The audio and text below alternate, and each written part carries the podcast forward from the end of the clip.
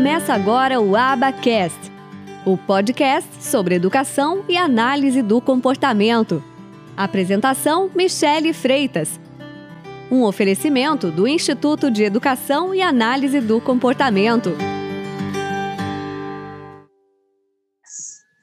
So our master's degree here is like the doctor. is really uh, theoretical.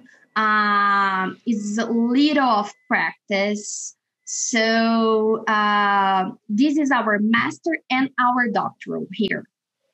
So it's a bad thing because Brazil, I don't know if you know that, but Brazil is no uh, for is known for uh, basic research, like research with animals, rats, and pigeons. When it has ABAI um, uh, in the US, uh, the conference, uh, like most Brazilians, they go and they present papers on basic research. So we don't have a lot of applied uh, therapists.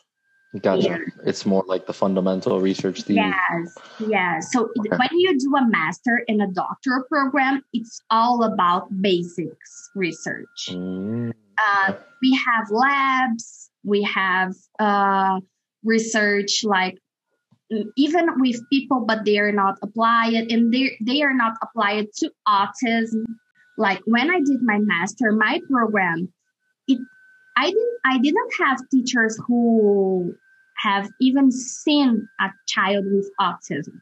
They they they never had worked with them. So mm-hmm. that's the program that I did. Uh, so everything that I brought, I had it.